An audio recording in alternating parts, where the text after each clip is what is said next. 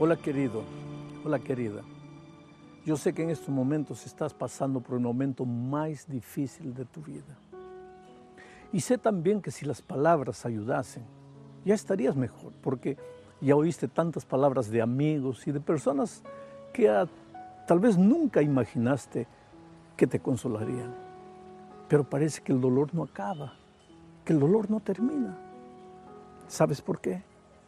Es que el ser humano no fue creado para morir, fue creado para vivir. La muerte es una experiencia intrusa en la vida humana. La vida puede ser la peor de las vidas, la más triste de las vidas, pero cuando llega el momento de la muerte, no estás preparado para lidiar con ella. Es por ese motivo que te sientes así.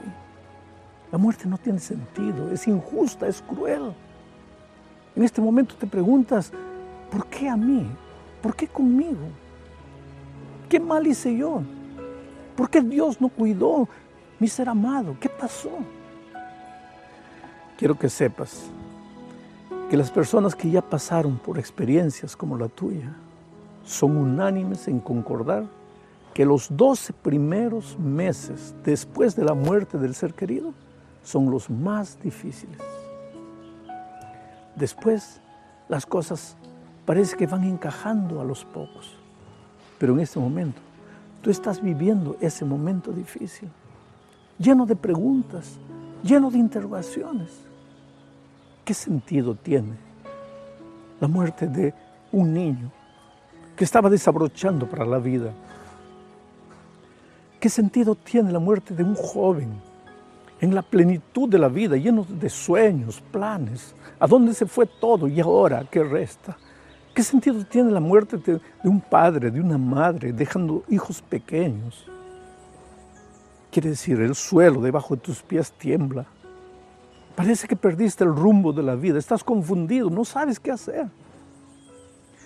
Y estas palabras no tienen como propósito acabar con tu dolor. Lo que quiero es ayudarte a sobrevivir, a continuar la caminata de la vida. Quiero ayudarte a llegar al otro lado de la montaña, victorioso o victoriosa. Por tanto, presta oído a estos siete consejos que te voy a dar. Permíteme leer un texto bíblico, una promesa divina registrada en el Salmo 147, versículo 3. Dice así, Él sana a los quebrantados de corazón y venda sus heridas. ¿Quién es Él? Dios. El Dios maravilloso que te ama. Y tal vez te preguntes, pero ¿cómo si me ama permitió que esta tristeza llegase a mi vida? ¿Cómo si Dios me ama arrancó de mí un ser querido? ¿Cómo voy a salir de esta situación? Pero la promesa bíblica es que Dios va a sanar tu corazón quebrantado va a curar tus heridas. ¿Te acuerdas de aquella herida que un día te abriste por ahí? ¿Te acuerdas cómo sangraba, cómo te asustaste al ver la sangre? ¿Cómo pensaste que nunca iba a sanar esa herida? Tal vez cuando un día te quebraste una pierna, un brazo y estabas enyesado pensando, no, no me voy a recuperar, nunca voy a volver a andar. Y sin embargo hoy día mira la herida abierta, solo resta cicatriz. Mira la pierna enyesada, ya no, ya no hay nada, estás andando bien normalmente. Es que la vida es así. Hay momentos difíciles, hay momentos tristes, pero Dios coloca dentro de tu corazón una capacidad de recuperarte. Te digo una cosa, mira, la noche puede ser oscura y fría, pero por más oscura que sea, dura 12 horas, 13, 14 horas. Después el sol brilla.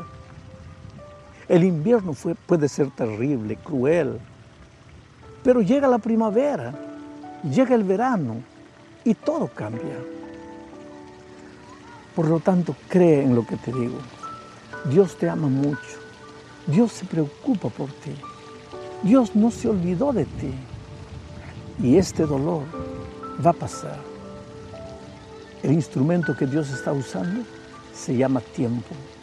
Un día después de otro un mes después de otro. Ten paciencia. Deja a Dios trabajar en tu corazón. En este momento simplemente acepta tu dolor, pero mira a Dios y espera en Él. Deja que las lágrimas salgan.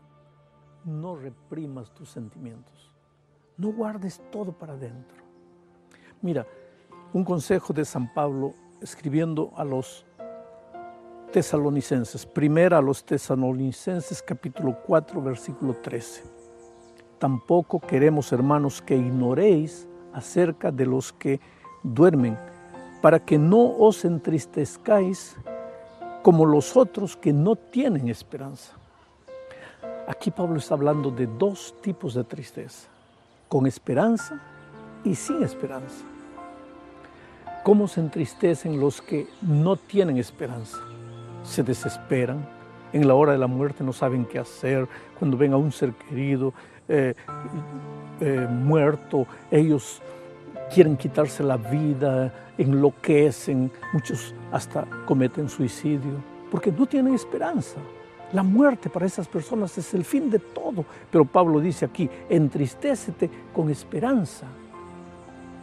¿Y cómo se entristecen los que tienen esperanza? Ah, ellos lloran porque tienen sentimientos. Tú no eres un robot. El hecho que tienes esperanza no quiere decir que no tengas sentimientos. Claro que tienes que llorar. Si estás delante del cadáver de un ser querido, ¿cómo no vas a llorar? Pero la esperanza brilla. ¿Qué esperanza? De que Cristo va a volver.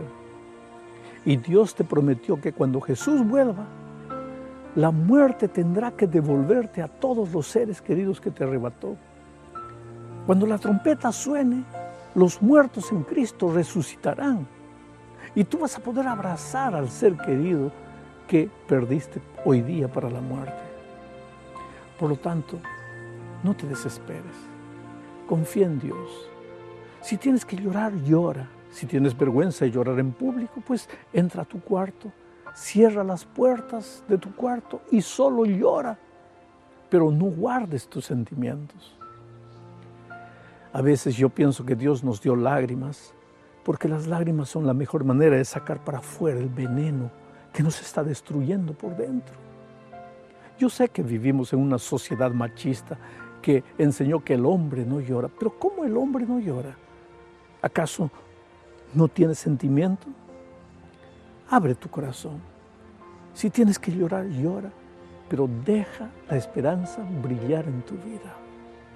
La esperanza es como el sol que ilumina el valle de oscuridad. La esperanza cada día coloca en tu ser la voluntad de renacer, de continuar la jornada a pesar del momento difícil que estás viviendo.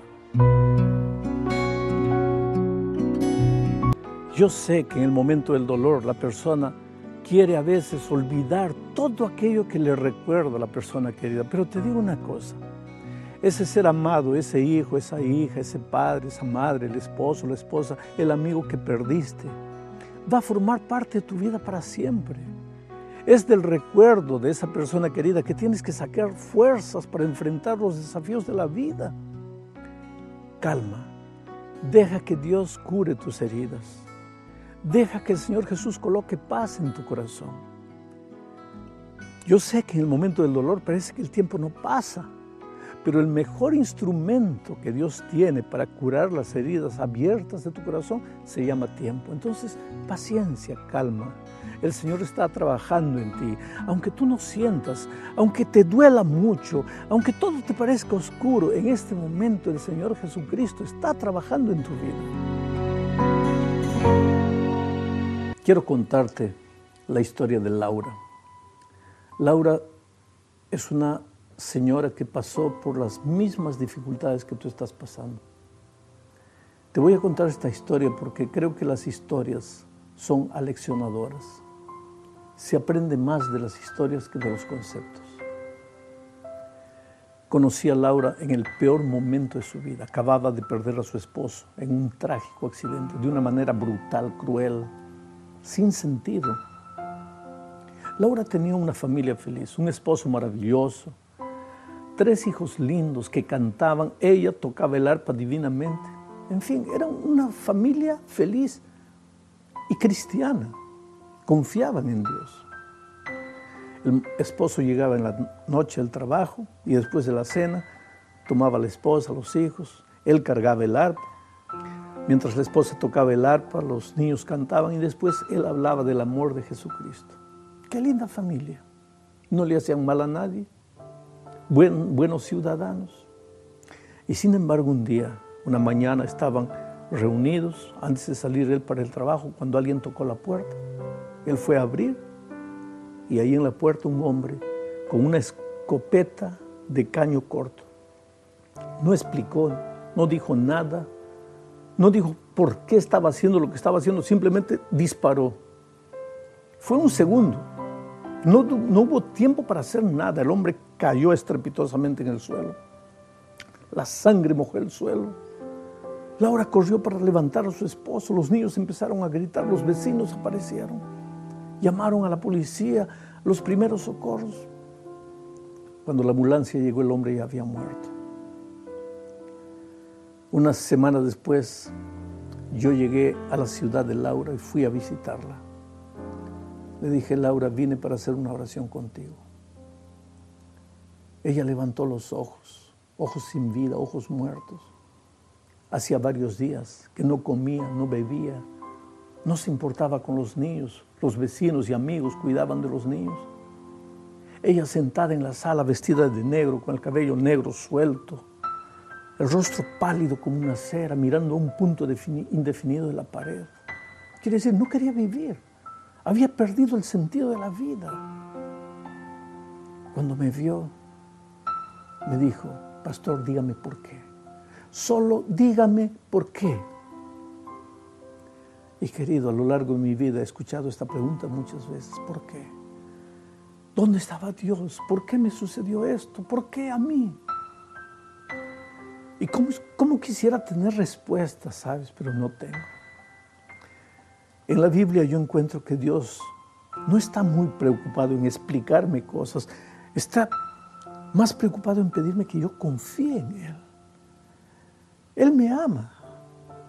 Y si Él me ama, y yo estoy pasando por un momento difícil,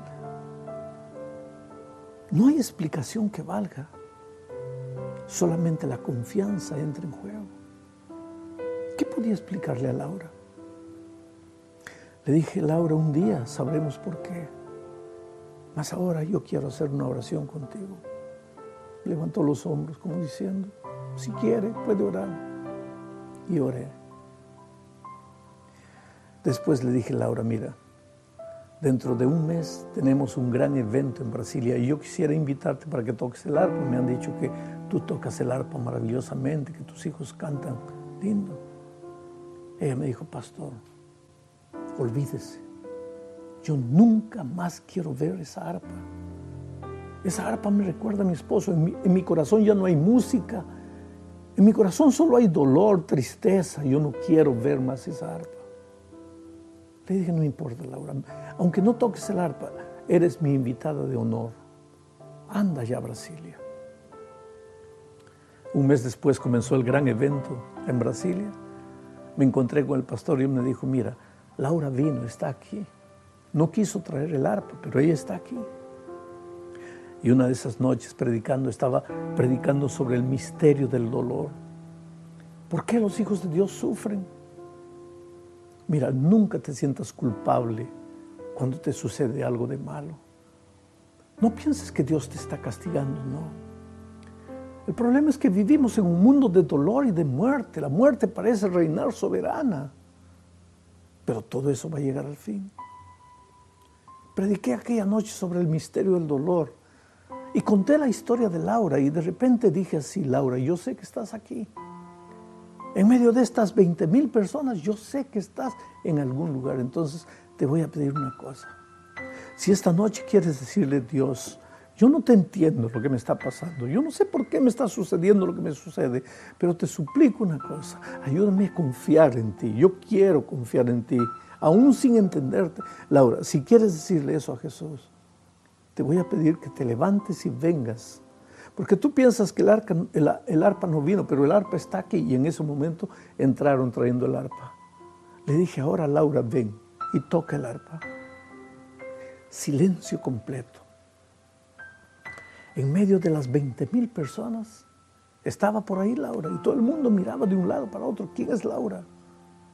Y de repente los cañones de luz iluminaron y vieron allá una mujer vestida de negro, cabello suelto hasta la cintura, rostro pálido, caminaba lentamente, llorando, y subió a la plataforma y tomó el arpa en sus manos. Y mientras sus lágrimas rodaban, ella tocaba un himno maravilloso. Yo la miré y en mi corazón dije, Laura, estás curada.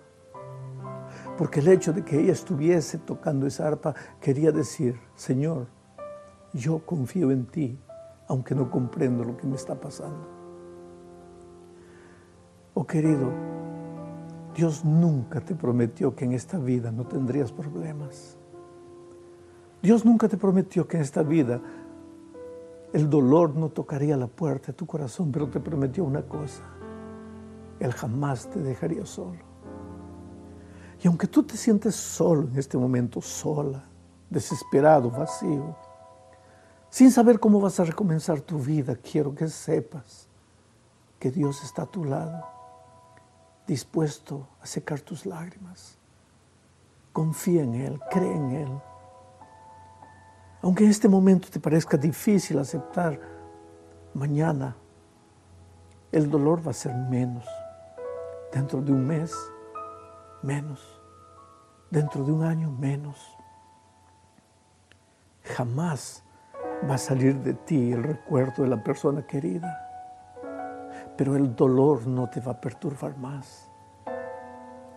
Para eso necesitas confiar en Dios, sabiendo que hay esperanza, que muy pronto el ángel va a hacer sonar la trompeta y los muertos en Cristo resucitarán primero y tú podrás abrazar a esa persona querida.